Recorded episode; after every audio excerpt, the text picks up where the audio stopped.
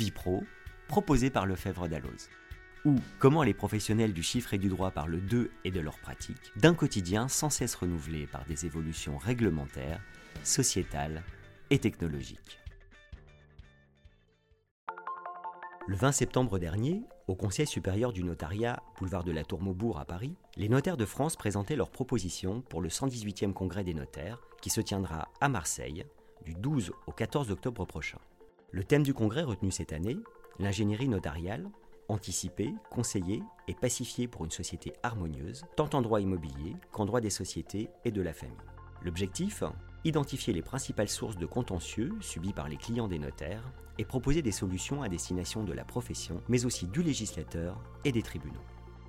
Dans cet épisode, Laure Toury, rédactrice en chef de Solutions Notaires Hebdo, interroge maître Frédéric Aumont, président de la deuxième commission consacrée à l'entreprise. Bonjour euh, Maître Aumont, vous êtes président de la deuxième commission consacrée à l'entreprise. Pourriez-vous nous expliquer ce que vous avez souhaité mettre en avant au travers des quatre propositions? Quel est le message principal de la deuxième commission? Alors on a voulu euh, dérouler un petit peu la vie du chef d'entreprise, de sa constitution au développement et à la transmission de cette entreprise. Et à chacune de ces étapes, nous avons fait un petit point de synthèse pour voir quelles améliorations pouvaient être éventuellement euh, proposées au chef d'entreprise.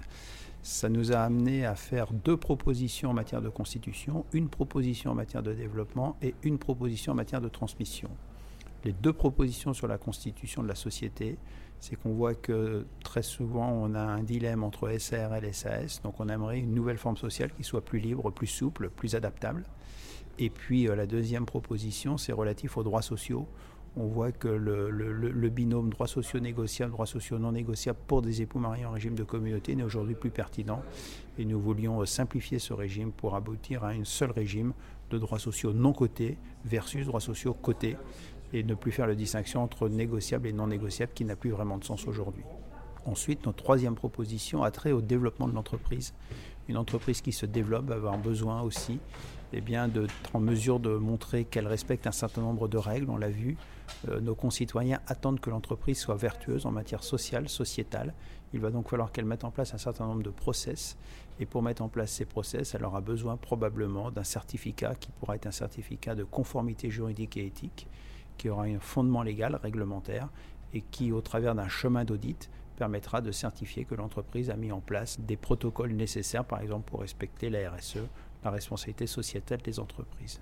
Et puis la dernière proposition a trait à la transmission de l'entreprise. Et là encore, nous sommes basés sur ce que nous entendons aujourd'hui de nos clients chefs d'entreprise, où un certain nombre souhaitent faire profiter euh, de la valeur de cette entreprise des fonds de dotation, des fondations actionnaires, pour développer des actions pareilles de mécénat, de philanthropie environnementale, sociétale.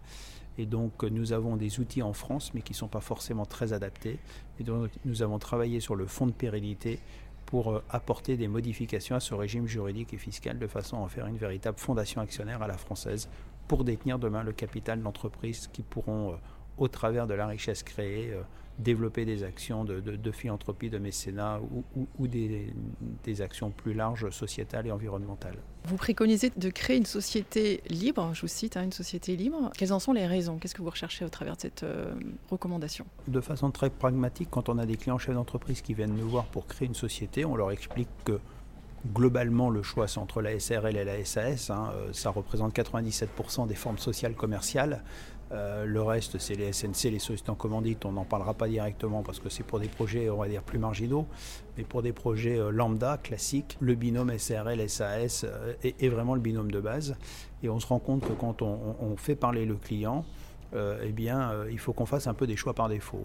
Euh, le client aimerait peut-être une SAS parce que libre négociabilité des titres, très grande liberté rédaction statutaire, mais euh, un statut de président euh, assimilé salarié qui ne lui convient pas forcément. Pour d'autres raisons, il préférera choisir la SARL parce que c'est un cadre juridique plus souple, plus, plus normé.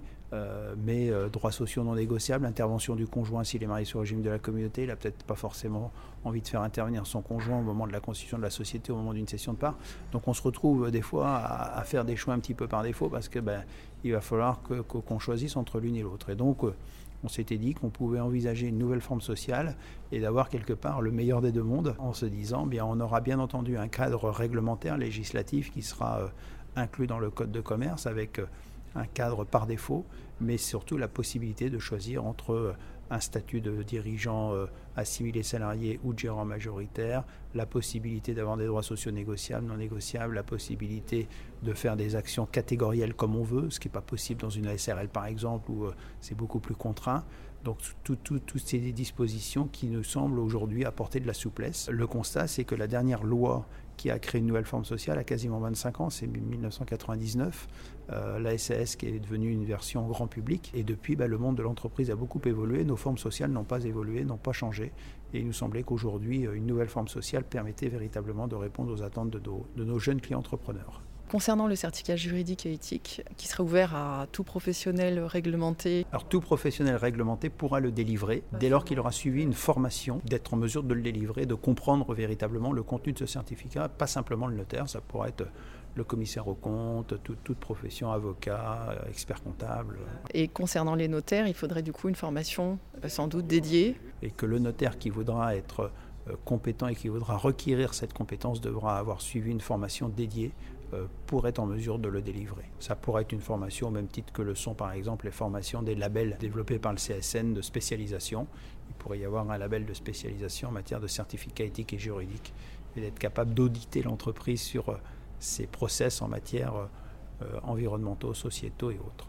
C'est peut-être même l'objet d'une recommandation transmise au président du Conseil supérieur notariat Bien sûr, bien sûr, bien sûr, ça en fait partie. Merci, Maître Aumont, très bonne journée. Merci beaucoup. Retrouvez tous nos articles consacrés au prochain congrès des notaires dans notre revue Solutions Notaire Hebdo. Et à très bientôt sur le congrès. Au son, Axel Gable. Au montage, Angeline Doudou.